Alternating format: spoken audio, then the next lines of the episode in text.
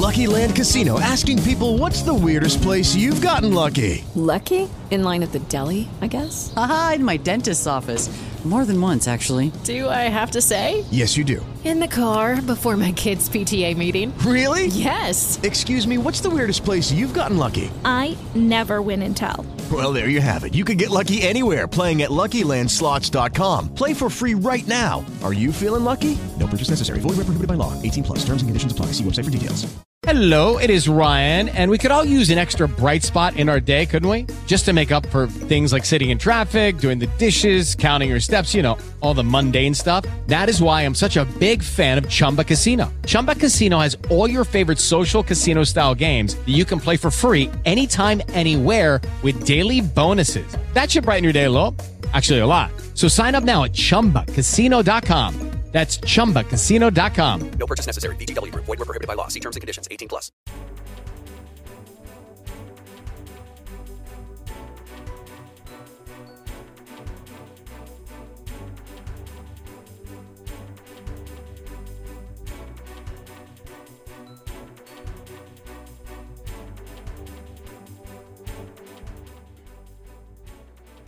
Boa noite. Na reta final deste ano, para lá de complicado, o Canal Livre abre espaço para falar de grandes desafios do país. Aliás, desafios para o ano que vem, ano eleitoral.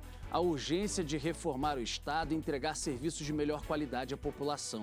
A gente vai discutir o que está sendo feito no Brasil, onde avançamos, onde estamos ainda bem atrasados, com um olhar ainda mais atento para a educação como programas inovadores e parcerias com o setor privado podem ajudar a aprimorar o ensino no Brasil e reduzir as desigualdades. E para essa conversa fundamental, a gente recebe o professor Humberto Falcão Martins, da Fundação Dom Cabral, doutor em administração pela Fundação Getúlio Vargas e especialista em políticas públicas e gestão governamental. Muito obrigado por sua presença, professor, aqui no Canal Livre. Eu que agradeço. Prazer, uma honra.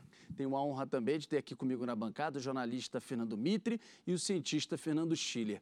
Schiller, você escreveu um belo artigo sobre esse assunto, né? entre tantos que você tem é, nos brindado aí ultimamente na imprensa brasileira e por aí vai. Eu queria que você fizesse um preâmbulo inicial sobre essa discussão do Estado brasileiro, de reformas, e fizesse a primeira pergunta para o professor. Obrigado. Obrigado, Rodolfo. Prazer participar aqui. Mitre, Humberto. Primeira questão, acho que nós fizemos nos anos 90 uma espécie de é, grande crítica do Estado, da burocracia pública, um ensaio, digamos assim, de reforma do Estado que produziu resultados, produziu a legislação das OS, as chamadas organizações sociais. Um pouco depois nós criamos a lei das PPPs, enfim. É, mas vamos lá, quer dizer, muita coisa avançou, muita coisa ficou pelo caminho. Não é? É, eu me lembro, em 2003 nós tivemos aquelas grandes manifestações e uma das grandes bandeiras, que pese aquilo eram reivindicações muito difusas, era a melhoria da oferta, da contraprestação de serviços por parte do Estado.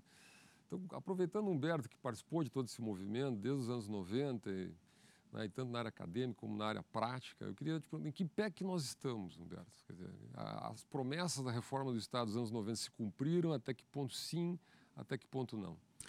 Nós estamos muito atrasados não é? com essa agenda, porque nos anos 90 já havia o que eu tenho chamado por aí de um, um grande déficit institucional do ponto de vista da gestão. Né? Se a gente pegar o Brasil, a gente vai ver que o Brasil é, orbita ali entre a décima é, economia do mundo, quer dizer, isso é uma prova de capacidade de geração de riqueza, é, a 23 terceira arrecadação tributária do planeta, 60, em torno da sexagésima em termos de renda per capita, é, e em torno da sexagésima também em termos de é, arrecadação tributária per capita e octagésima em termos de bem-estar, né? Então, medido aí pelo PIB, né? Estou trazendo aqui dados que são dinâmicos, são todos dados OCDE, Banco Mundial, FMI. Então, existe um hiato né, entre a nossa capacidade de gerar riqueza, entre o que a gente é, extrai é, da sociedade o que as instituições extraem da sociedade em termos de riqueza e aquilo que é entregue de volta à sociedade em termos de serviços e políticas de qualidade e em que medida isso se reverte em bem-estar, usando o termo mais do momento, em valor público. Então há claramente um hiato. A gente está muito atrasado, já estava atrasado nos anos 90, a situação só piorou, né? Porque a complexidade dos problemas públicos é implacável, né? E, portanto, agora nós nos deparamos com uma proposta de transformações na de reforma constitucional, né? Que na verdade não se posiciona na amplitude do problema. Agora, professor, é... Quando a gente fala de reformas, as pessoas tendem a olhar para as reformas que estão aí sendo discutidas. Tivemos a da Previdência, a administrativa, de alguma forma é também discuti-la, mas é, olhando para frente, tributária. Não é só isso, né? Quando o Chile pergunta, a gente está falando de reformar o Estado nas suas instâncias, nos seus grandes pilares e passar a ter uma discussão que a gente possa descobrir bons exemplos e tentar avançar neles também. Sem dúvida. É, essa pauta de reformas é muito ampla, como você muito bem lembrou. Quer dizer, a gente, eu quero focar aqui nessa questão da, da capacidade de gestão das dos arranjos de governança pública, mais amplamente falando, que inclui, obviamente, as instituições públicas, as instituições estatais. Né? Elas precisam funcionar melhor, elas precisam tirar melhor proveito dos recursos que elas utilizam em benefício da sociedade, em benefício dos cidadãos, beneficiários das políticas públicas, não apenas dos cidadãos, quer dizer, diretamente os cidadãos, mas também ah, o setor produtivo, quer dizer, os empreendedores, né, as pessoas físicas e as pessoas jurídicas. Né? Então, essa é uma dimensão fundamental, que faz parte desse repertório de déficit institucional que a gente tem. A gente precisa avançar nessa pauta, fazendo, proporcionando, mudando as regras de funcionamento, o padrão de qualidade de funcionamento desses arranjos de governança pública para que eles possam funcionar melhor, com menos recursos, entregando mais e melhores serviços produzindo mais e melhores políticas públicas. Né? O que eu ia emendar é o seguinte, é, que é um ponto muito importante dessa discussão toda. Né? Não se trata aqui de advogar né, é, uma retirada do Estado desse contexto das instituições que operam, é, que tentam tratar os problemas públicos. Muito pelo contrário, nos anos 90, e isso, de uma certa forma, embasou as críticas que se faziam ao funcionamento do Estado, né? um momento que ficou conhecido como a crise do Estado e a era da reforma do Estado, havia um debate muito polarizado e muito ideologizado de mais Estado ou menos Estado, de Estado mínimo, de Estado liberal, etc.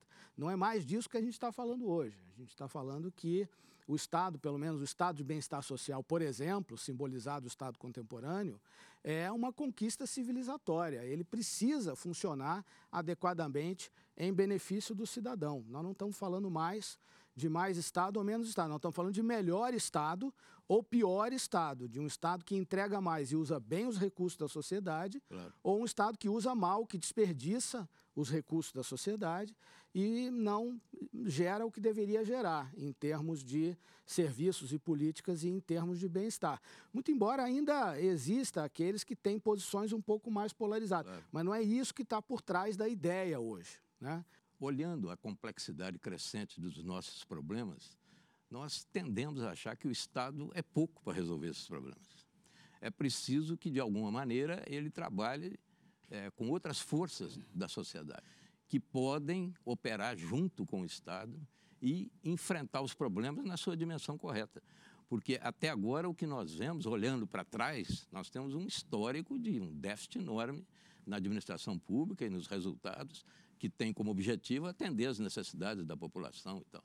Né? Os movimentos de agosto aí de 2013 mostraram isso. Então, como é que o senhor vê esse potencial e os resultados que até agora o senhor eh, contabiliza como positivos? Então, é, é, uma, é, uma, é um requisito fundamental. Quer dizer, por que, que existe a, a ideia da governança colaborativa? Né?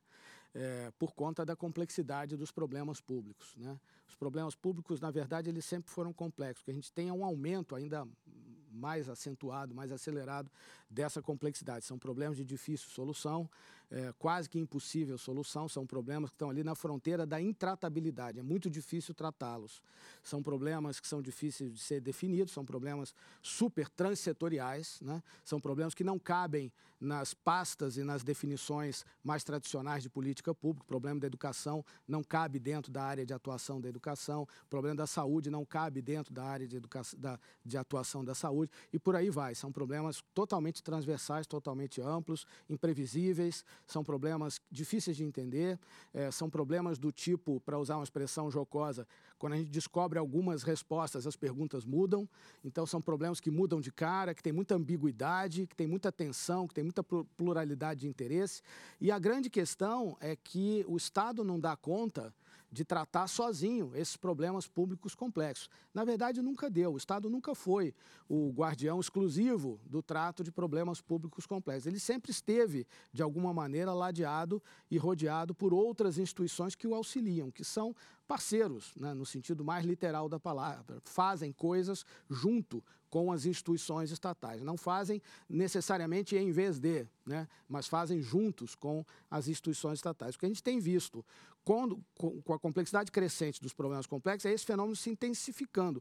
Essas redes né, multi e pluriinstitucionais se proliferando. E é disto que trata a governança pública colaborativa. Ela é uma forma de gerar valor público, ela é uma forma de prover bens, eh, serviços, eh, produtos de um modo geral, serviços, bens tangíveis ou intangíveis e políticas públicas é, em rede, né, articulado com outras instituições, instituições do setor privado, instituições do terceiro setor, organismos internacionais, uma multiplicidade de instituições híbridas. Né, mas, estão... Desculpa, professor, mas onde não. o senhor localiza, assim, objetivamente, essa governança colaborativa já com efeitos positivos?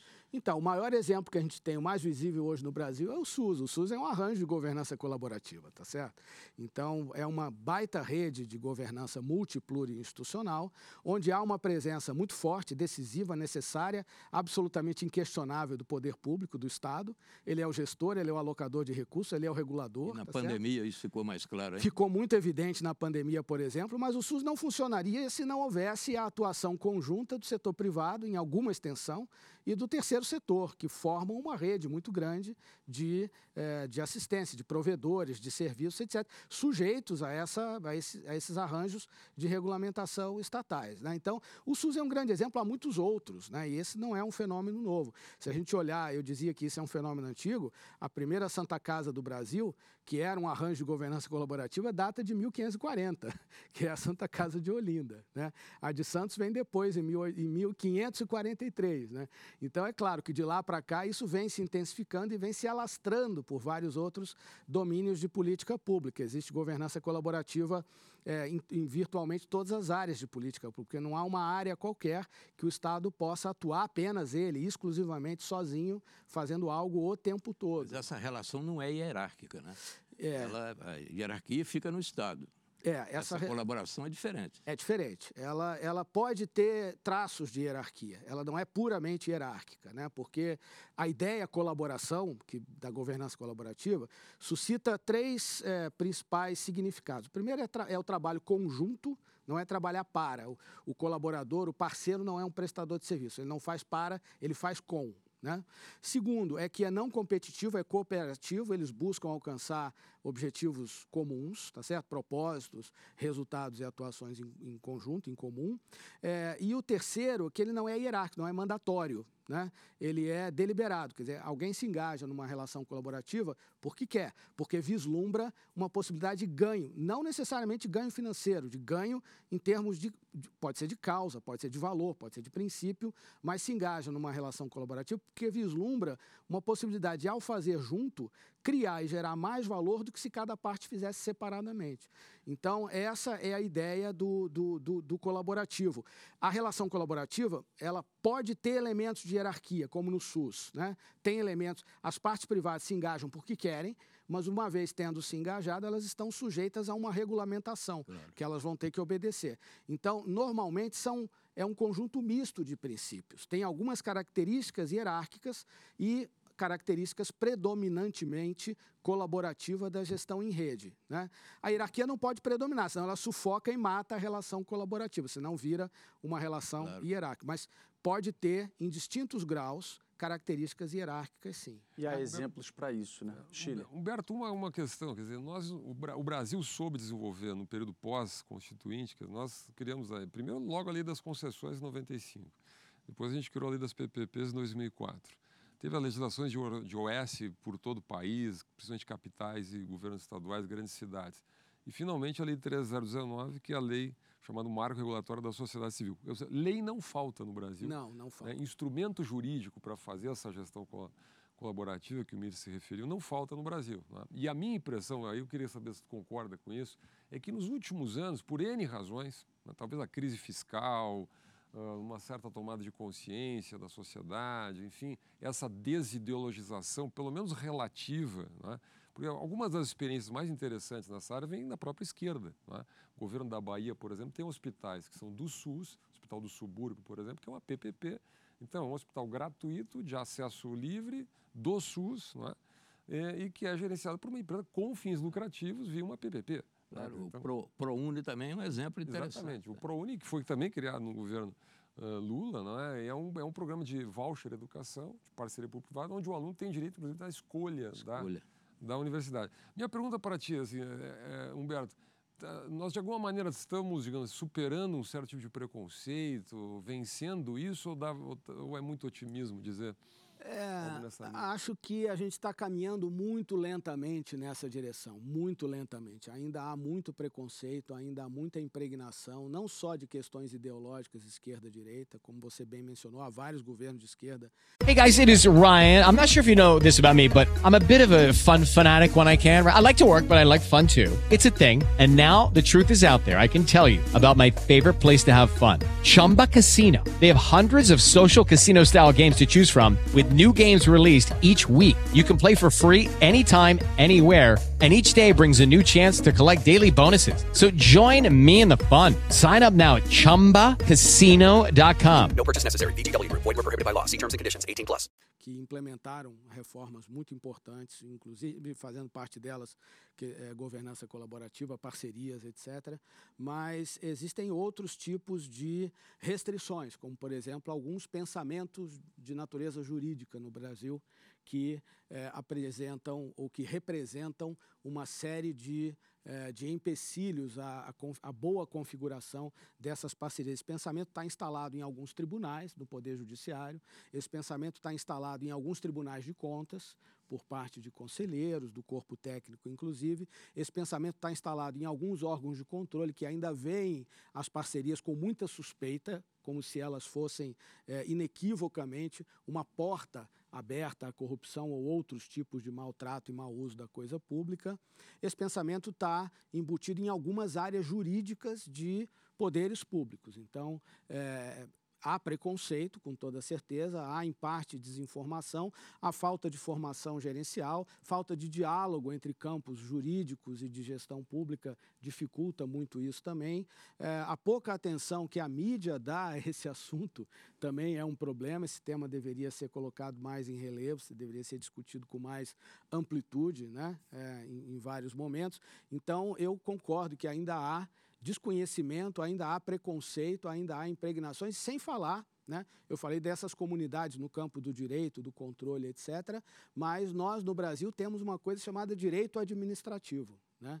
Que ainda é um direito administrativo é, extremamente antiquado, em que pese né, haver debates, arejamentos, expoentes que têm propugnado ideias mais convergentes com a com esses novos tempos, com a contemporaneidade da gestão pública pelo mundo afora.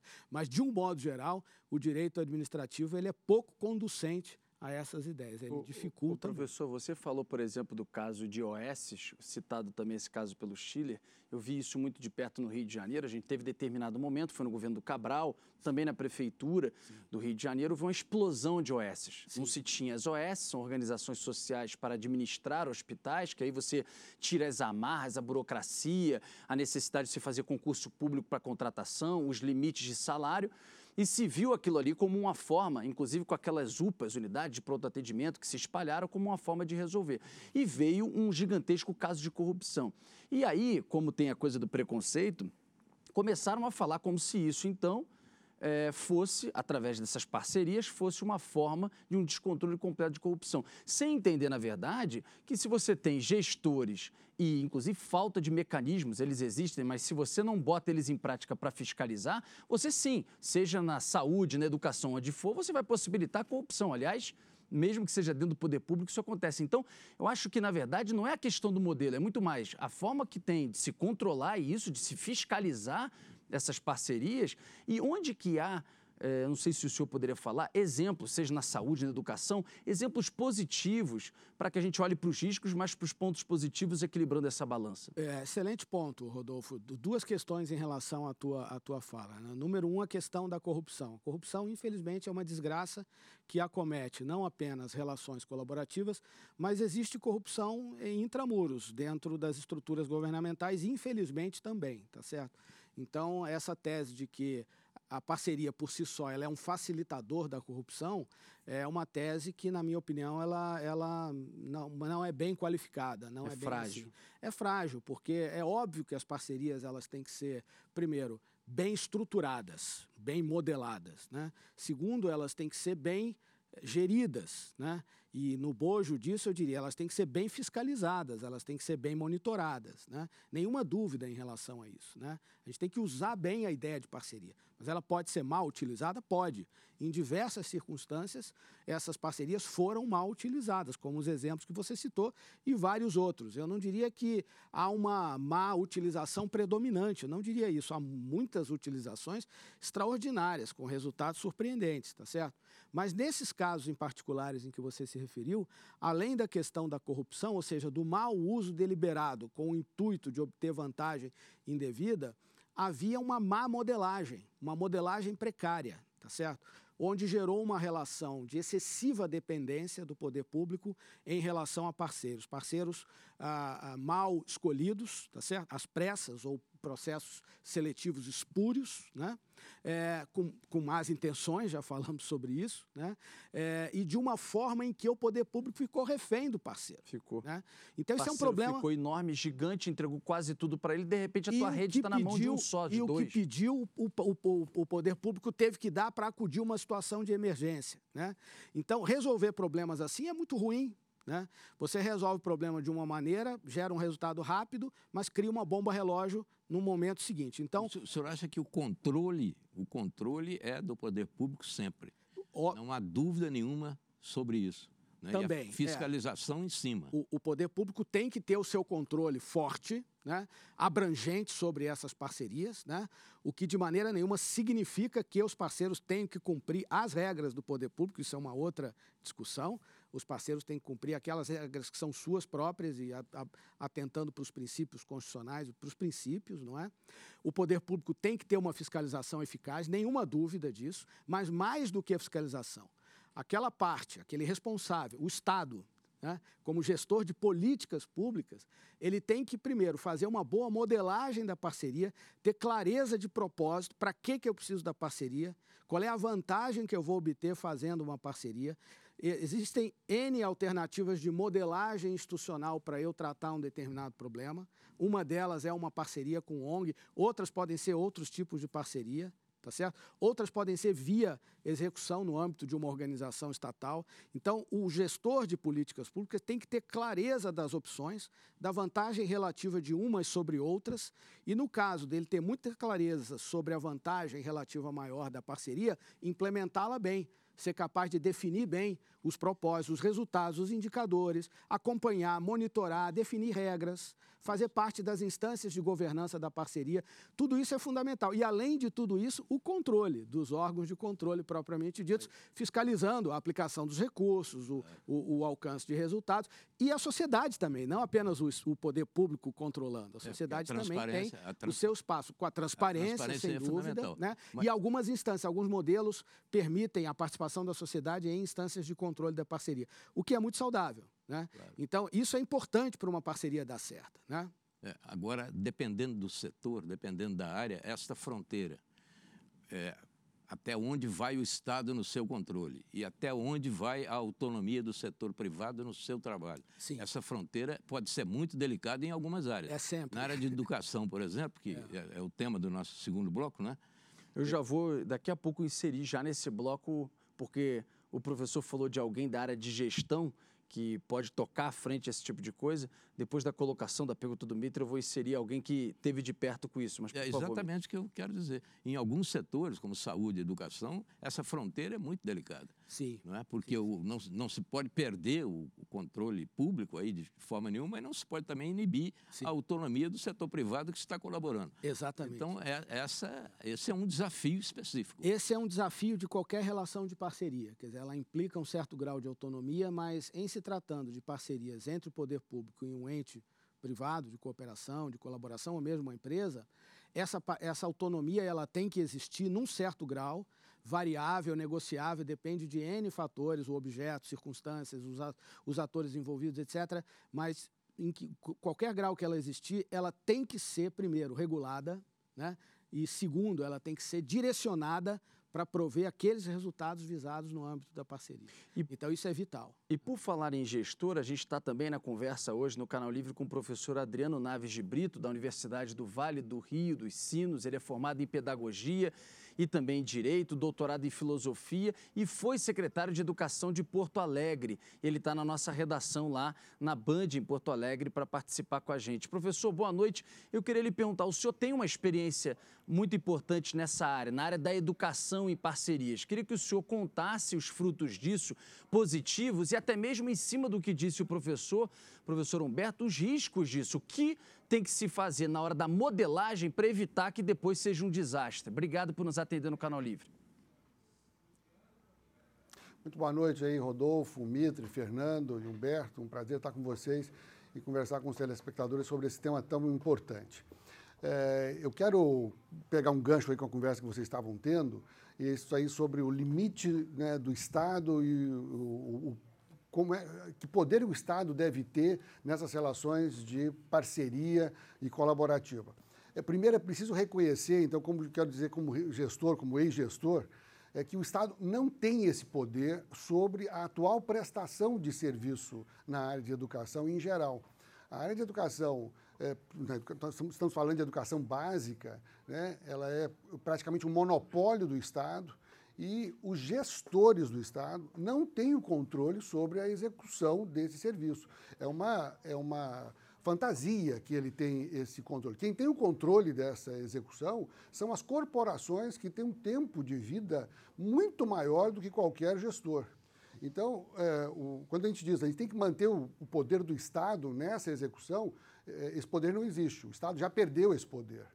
Então, na verdade, o que nós precisamos, quando a gente quer estabelecer parcerias, a gente quer que o Estado ganhe algum poder, mas, na verdade, a gente quer muito mais que o Estado fomente que a sociedade tenha poder sobre a execução desse serviço, que na área de educação é absolutamente chave para que a, a, o, o, cidadão tenha a, é, uma perspectiva de vida razoável. Então, o resultado impacta profundamente na vida do cidadão e não há outro agente que possa ter um interesse tão alongado nessa relação quanto o, próprio cidadão. Então, o Estado, o, gestor, precisa dessa parceria é, e, para fazer isso, ele precisa quebrar esse monopólio né, que hoje é o monopólio das corporações sobre a prestação de serviços educacionais e que tira qualquer capacidade de gestão né, é, dos gestores, dos secretários de educação, do, de estados e municípios, sobretudo. Mas isso também afeta o, setor, o plano federal.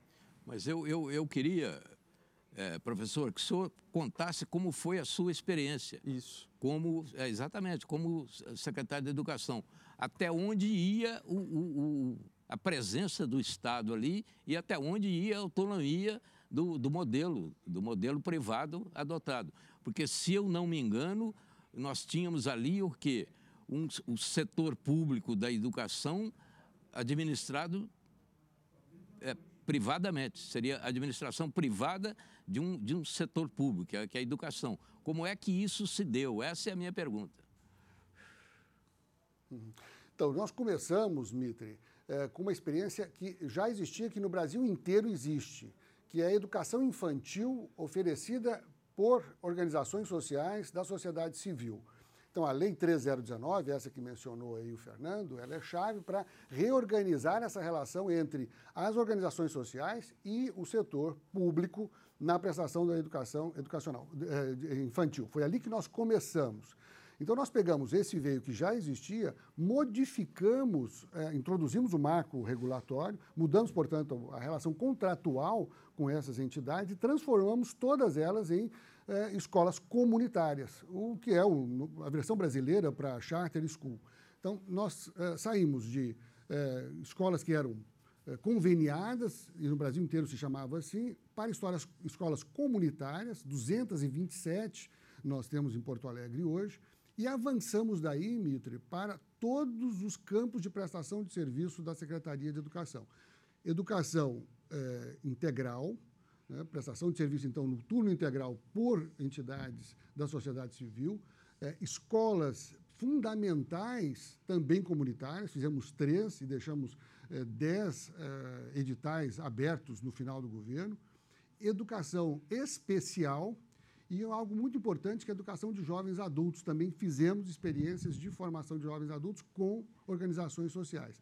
Portanto, nós cobrimos durante o governo todos os âmbitos da prestação de serviço, com alguma experiência, não eram experiências muito volumosas, mas Porto Alegre tem é, uma, uma rede pública, né, uma rede a, que está sob o comando da Secretaria de Educação, que é pequena, então mais significativa e que mostrava, então, dava perspectivas. Nós podíamos comparar alguma coisa.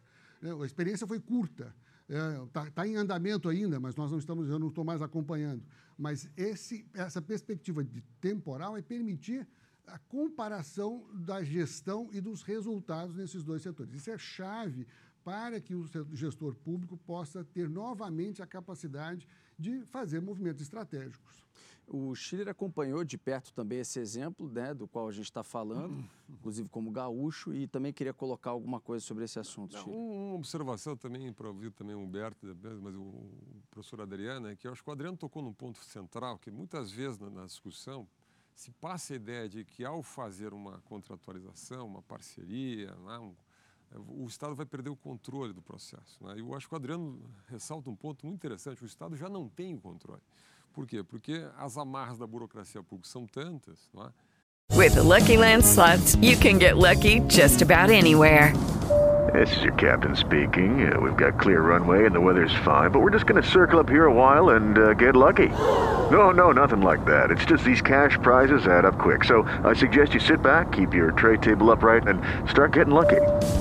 Play for free at LuckyLandSlots.com. Are you feeling lucky? No purchase necessary. Void where prohibited by law. 18 plus terms and conditions apply. See website for details. Que, na verdade, quer dizer, você, você, o Estado tem muita dificuldade de controlar a si mesmo. Na medida que ele tem um contrato de gestão, ele tem metas definidas, é? Ele tem autonomia jurídica, ele tem instrumentos, eventualmente, para punir o mau gestor, é? ele pode fazer uma remuneração variável segundo o desempenho, é?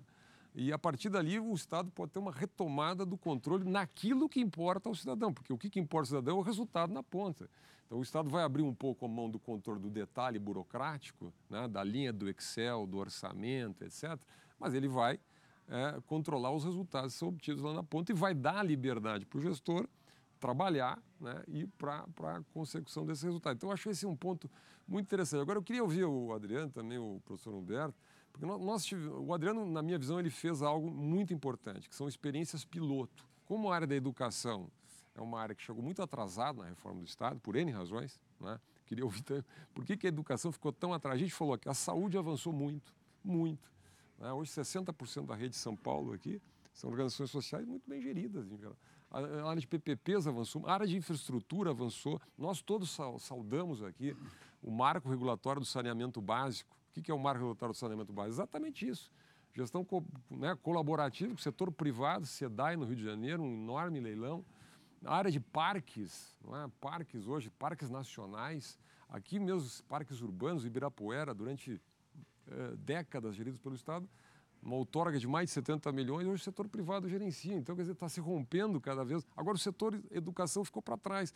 E é um paradoxo, porque a, a, a qualidade da nossa educação pública é reconhecidamente frágil nos testes internacionais medidos. E então, o setor fundamental para a gente virar essa nossa sociedade, nosso Estado. Então, como eu acho que quer dizer, você não tem como gerar escala de uma hora para outra, você tem que necessariamente fazer experiência piloto. Eu visitei lá em Porto Alegre, por exemplo, experiências muito interessantes. Uma delas, por exemplo, uma escola onde convivem alunos que pagam, alunos que pagam, né, com alunos que são bolsistas do governo. Então você tem inclusive uma integração, uma diversificação socioeconômica da escola. Você não tem esse ato onde de um lado os mais pobres, de outro lado os mais ricos, essa quase segregação que existe na educação brasileira. Nós tivemos outra experiência lá em, em Belo Horizonte, que foi a PPP, né, que é uma, uma, experiência de maior escala, onde o setor privado faz a gestão operacional da escola né, e o setor público faz a gestão pedagógica, isso é outro tipo de experiência. Né? Então eu queria ouvir um pouquinho o Adriano, depois o Humberto talvez, mas provocarem um pouco nisso. Por que, que a educação ficou para trás? Né? Acho que essa é a grande questão. Por que, que a educação ficou para trás? É? E, e, e, como é que a gente vai avançar para quebrando isso, criando esse modelo misto de gestão? Olha, se me permite uma rápida é, colocação antes de responder objetivamente a pergunta. Né? A gente tem que diferenciar controle de capacidade, são duas coisas diferentes. Né? A parceria ela tem que ser habilitadora, tem que aumentar a capacidade do Estado de gerar resultado. Essa é a lógica da questão, você fazer mais usando as mãos, andando com os pés dos outros, né? mas sem perder a sua capacidade de controle. E sem então, substituir a ação do sem Estado. Sem substituir a ação do Estado, é uma, é uma troca de papéis, vamos dizer assim, tá certo? Então, é nesse sentido. Bom, é, avançou muito na saúde, o Fernando colocou muito bem, por que, que não avançou na educação?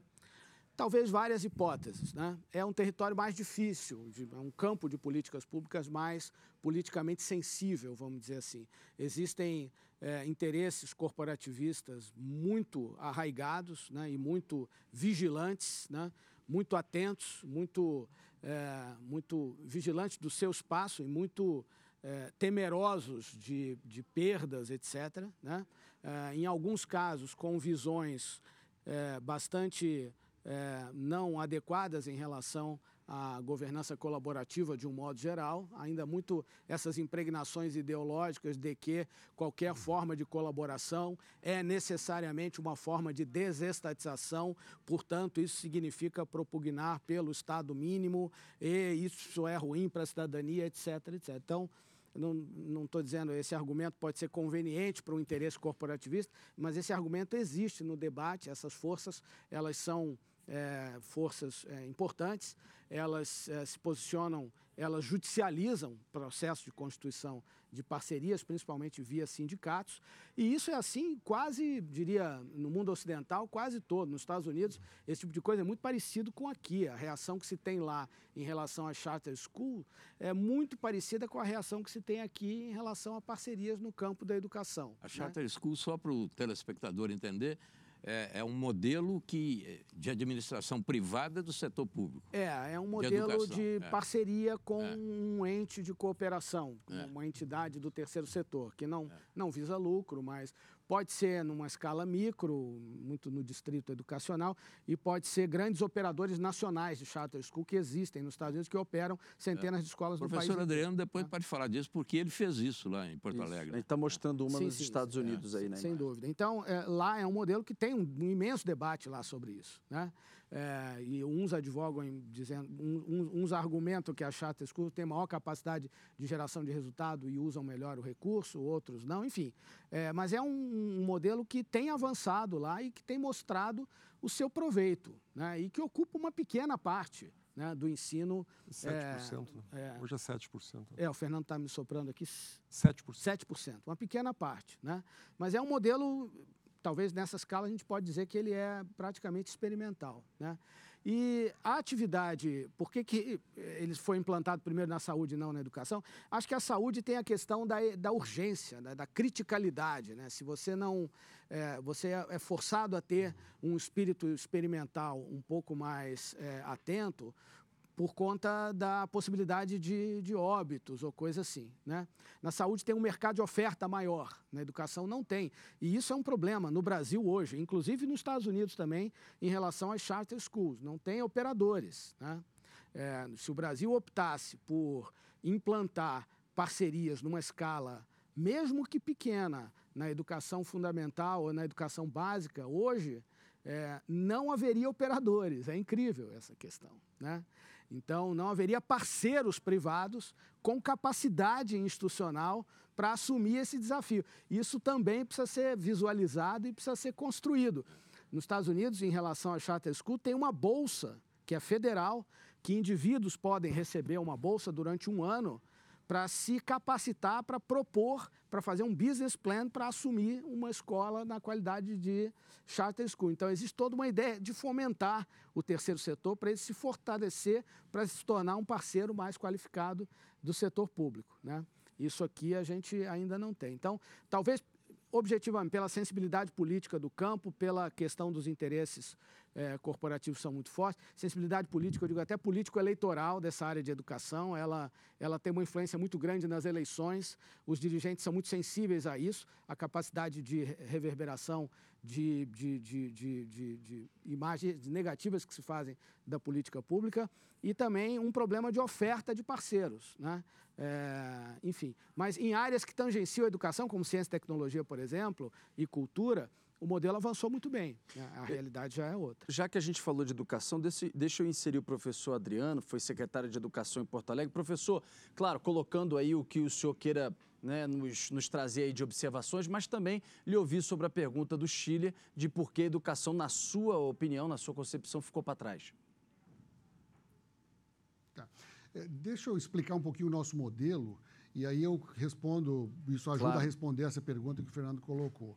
É, o, o, nosso modelo, então, o Humberto falou muito bem, um dos grandes problemas é a oferta. Agora, esse problema não existe na educação infantil. E eu quero mencionar isso porque a gente desconsidera a educação infantil como uma, é, um dos, um dos é, exemplos de, de colaboração com o Estado. A educação infantil no Brasil é impossível de ser feita sem o setor privado, sem fins lucrativos hoje, absolutamente impossível. Então, o começo de toda experiência bem-sucedida, ela passa pela educação comunitária e educação infantil comunitária. Como eu disse, nós temos em Porto Alegre 227 escolas comunitárias, se quiserem, escolas charters, de educação infantil, funcionando com um contrato de cinco anos, né, depois que passamos, então, pelo, é, pelo marco regulatório. Como é que funciona isso? Elas são instituições, é, às vezes funcionam num prédio da prefeitura, às vezes não, mas a gestão pedagógica é da entidade, a entidade recebe por aluno né, e usa esse recurso e nós fazemos o controle do uso do recurso e ah, fazemos também, e começamos a fazer o controle da qualidade da prestação de serviço, que é a qualidade da educação. Levamos este modelo para a educação fundamental, então ele não existia no Brasil, nós temos poucas experiências que se mantiveram, a nossa está se mantendo há três anos é, sem nenhum questionamento da Justiça, isso é muito importante. Tivemos um contato interessante e, e profícuo com o Ministério Público, que aceitou a experiência de Porto Alegre, entendeu a experiência. Então, nós temos três escolas que rodaram por três anos. Essas escolas têm versões diferentes. Uma delas, o Fernando mencionou, tem alunos que pagam, alunos da filantropia e alunos que são pagos pela prefeitura.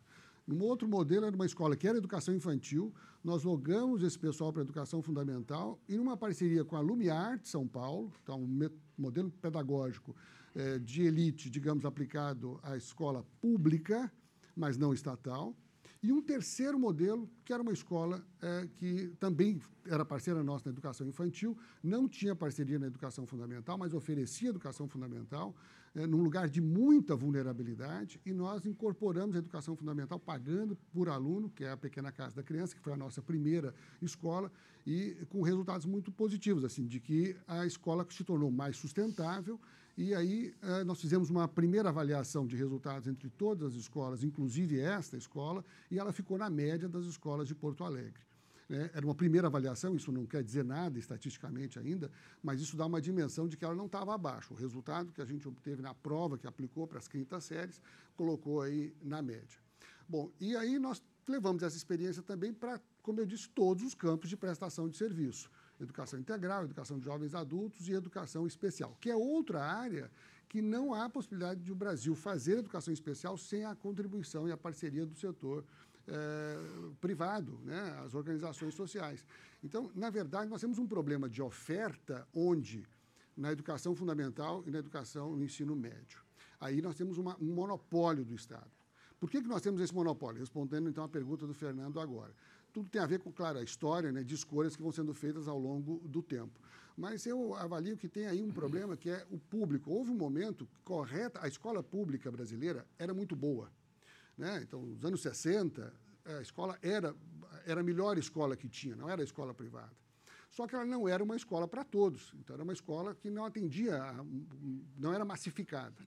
Quando nós, então, corretamente dissemos a educação tem que ser para todos, né, e ela tem que ser pública, bom, esse público foi lido, né, no espírito da época, como estatal.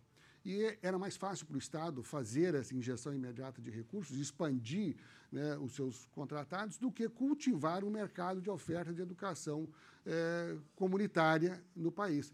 Que nós temos uma educação restrita, quer dizer, é, historicamente foi assim.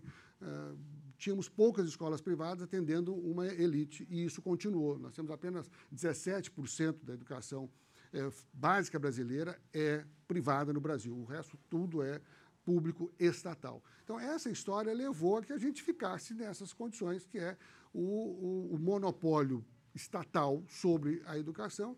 E aí as corporações os, é, cresceram, a, a, contratação foi enorme, e é óbvio que isso, então, o Estado ficou refém, é, porque é interessante, vocês estavam discutindo, eu termino com isso, para que vocês falem, é o seguinte, quando o, o, é muito vigiado o uso do recurso com a parceria, mas se o Estado fracassa no resultado, está tudo bem. Ninguém critica o secretário porque o resultado da, da, da, educação é péssimo, e é péssimo por 25 anos. Né? O TCE não vai resolver, não vai criticar o, o, o secretário por isso. Mas se houver o gasto de mil reais fora do padrão, ele vai ser punido com os seus bens pessoais.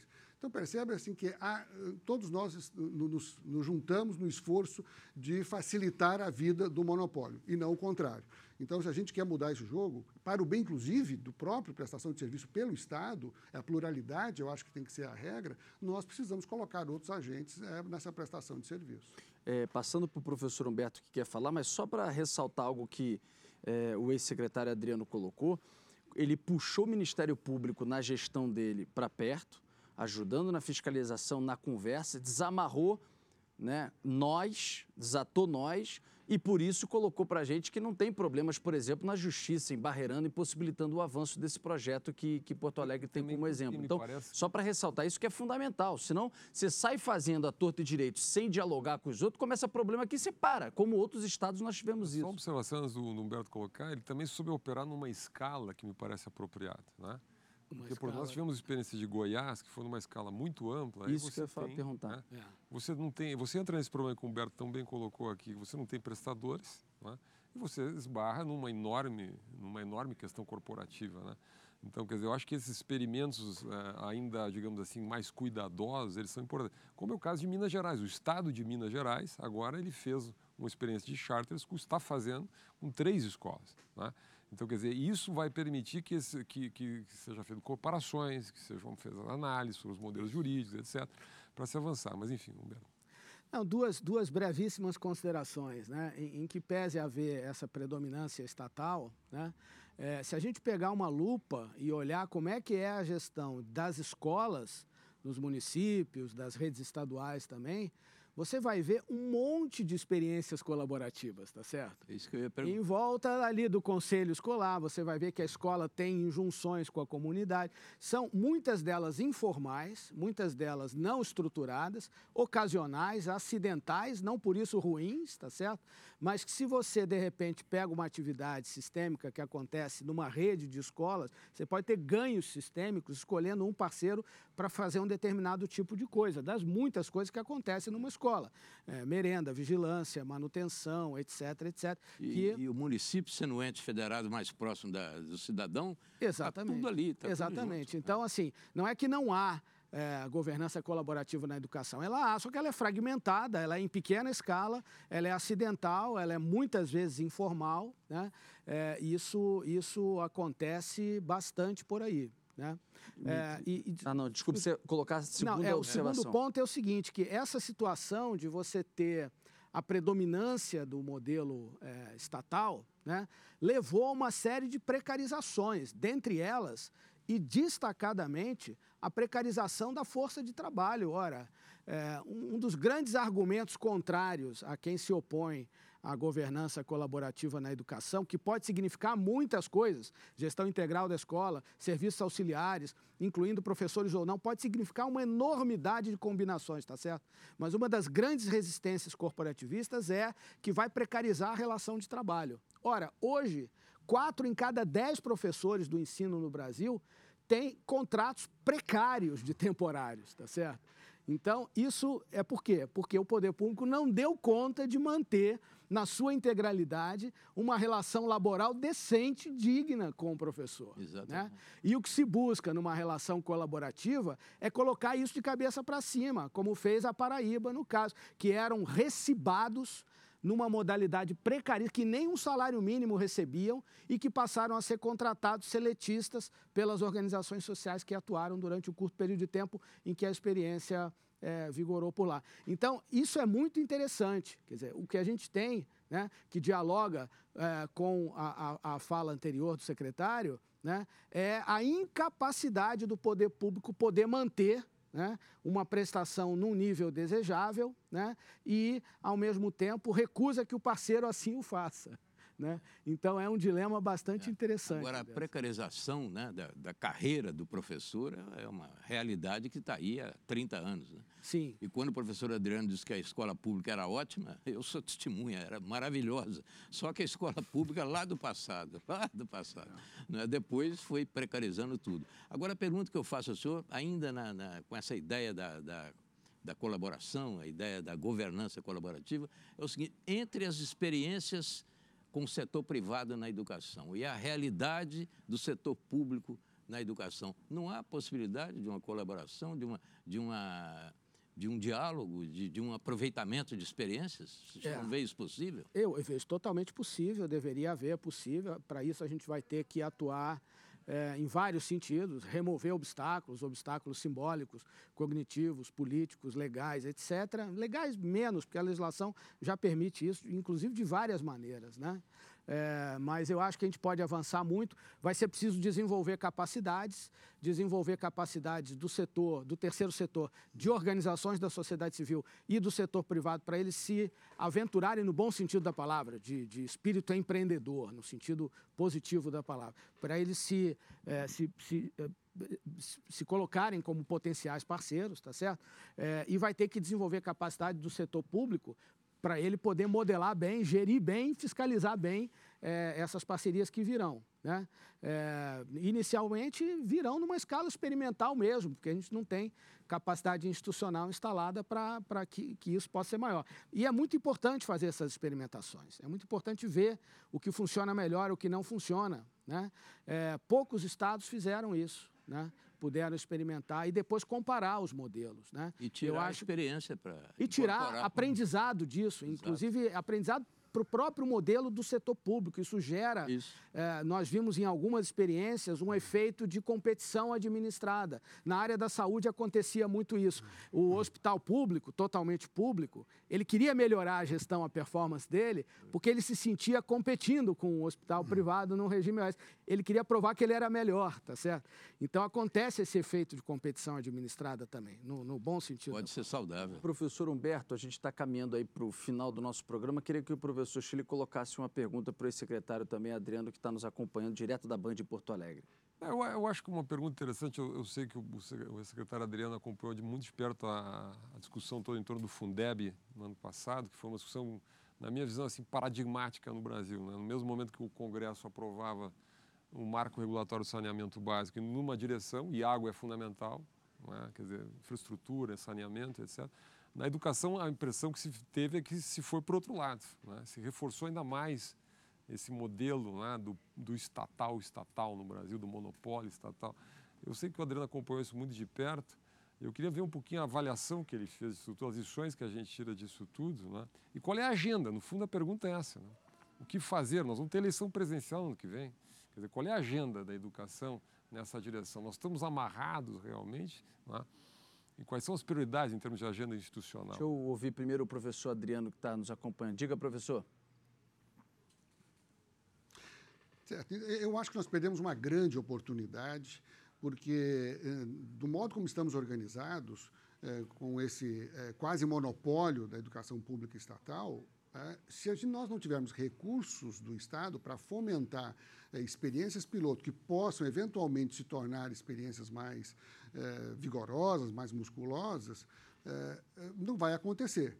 É, nós já temos um problema da legislação que é prevê, a 1319 é interessante, mas ela prevê contratos de cinco anos, então ela é muito melhor para a saúde do que para a educação. A educação não se mede em cinco anos, o resultado nós estamos de parcerias de 15, 20 anos.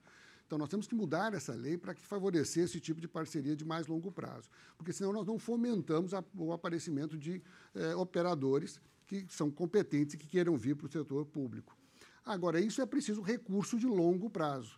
O Fundeb é exatamente o lugar onde sai esse recurso. Bom, nós perdemos a oportunidade de democratizar o, o, o uso do recurso eh, justamente para essas experiências. E foi uma vitória da corporação a corporação eh, guardou o recurso para si, esse recurso vai ser majoritariamente aplicado na, eh, em salários.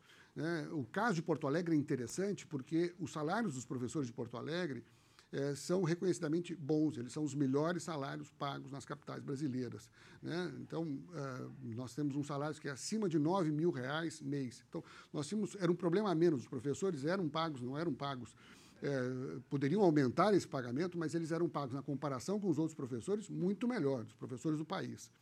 Então, é, e esse recurso do Fundeb, ainda com o, o, ali o, a, a, reserva né, de que parte disso, 70%, tem que ser para o pagamento de, de profissionais, isso vai é, levar ainda mais água para o moinho da corporação sem a contrapartida da qualidade. O problema não é o professor receber bem, o problema é nós não conseguirmos entregar um bom serviço para a população. Essas coisas têm que caminhar juntas e nós vamos levar tempo nessa, nessa, é, é, nesse equilíbrio entre as duas forças.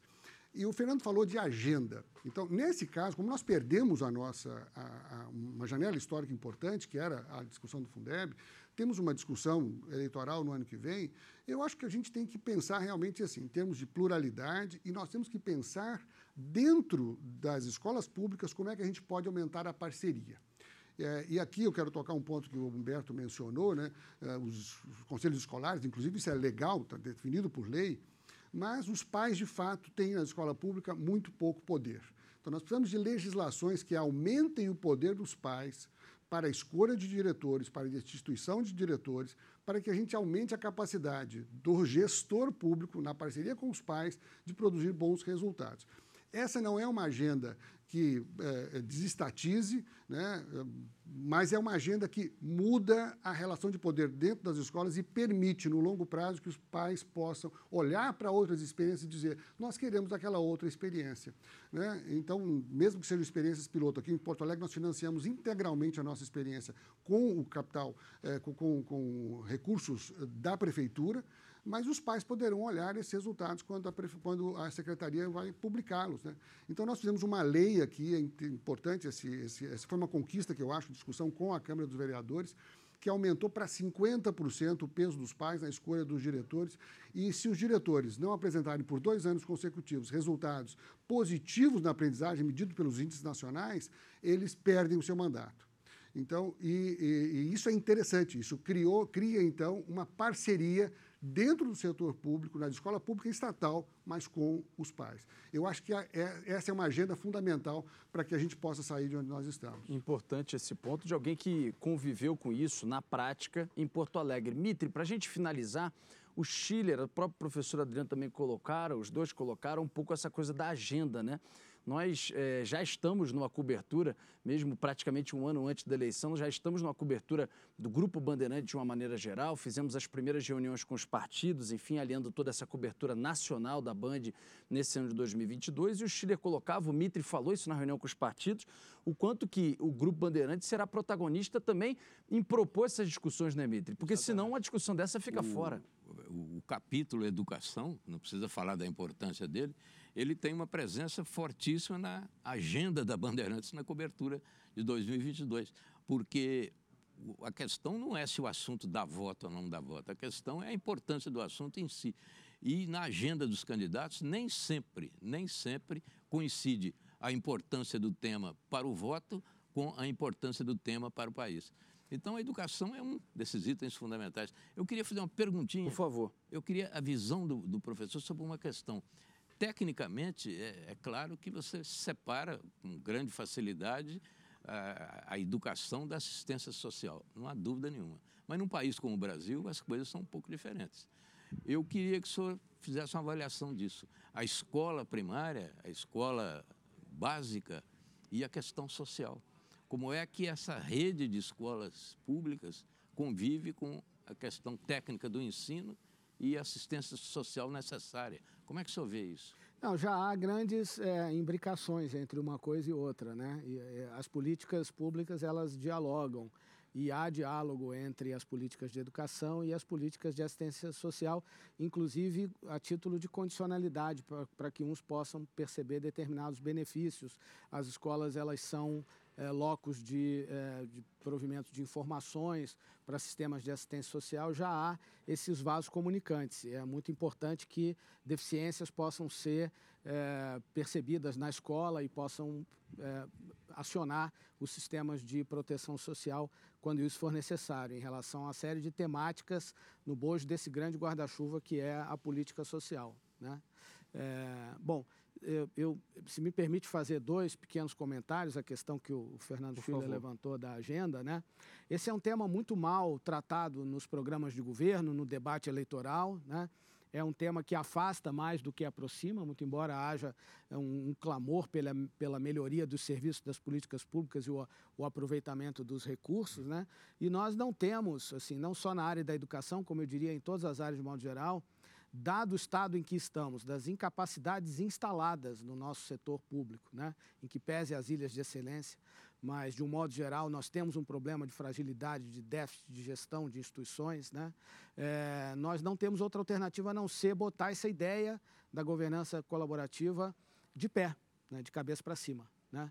Nós não temos outra saída, a gente vai ter que trabalhar para isso muito duro nos próximos anos. E é importante angariar aí a percepção e a sensibilidade dos políticos, da sociedade, dos dirigentes e dos governantes. Né? Professor Humberto, muito obrigado pela participação no Canal Livre. Até a próxima. Eu que agradeço, prazer imenso. Professor Adriano, também muito obrigado, ex-secretário de Educação de Porto Alegre, pela tua participação aqui no Canal Livre. Hein? Até a próxima.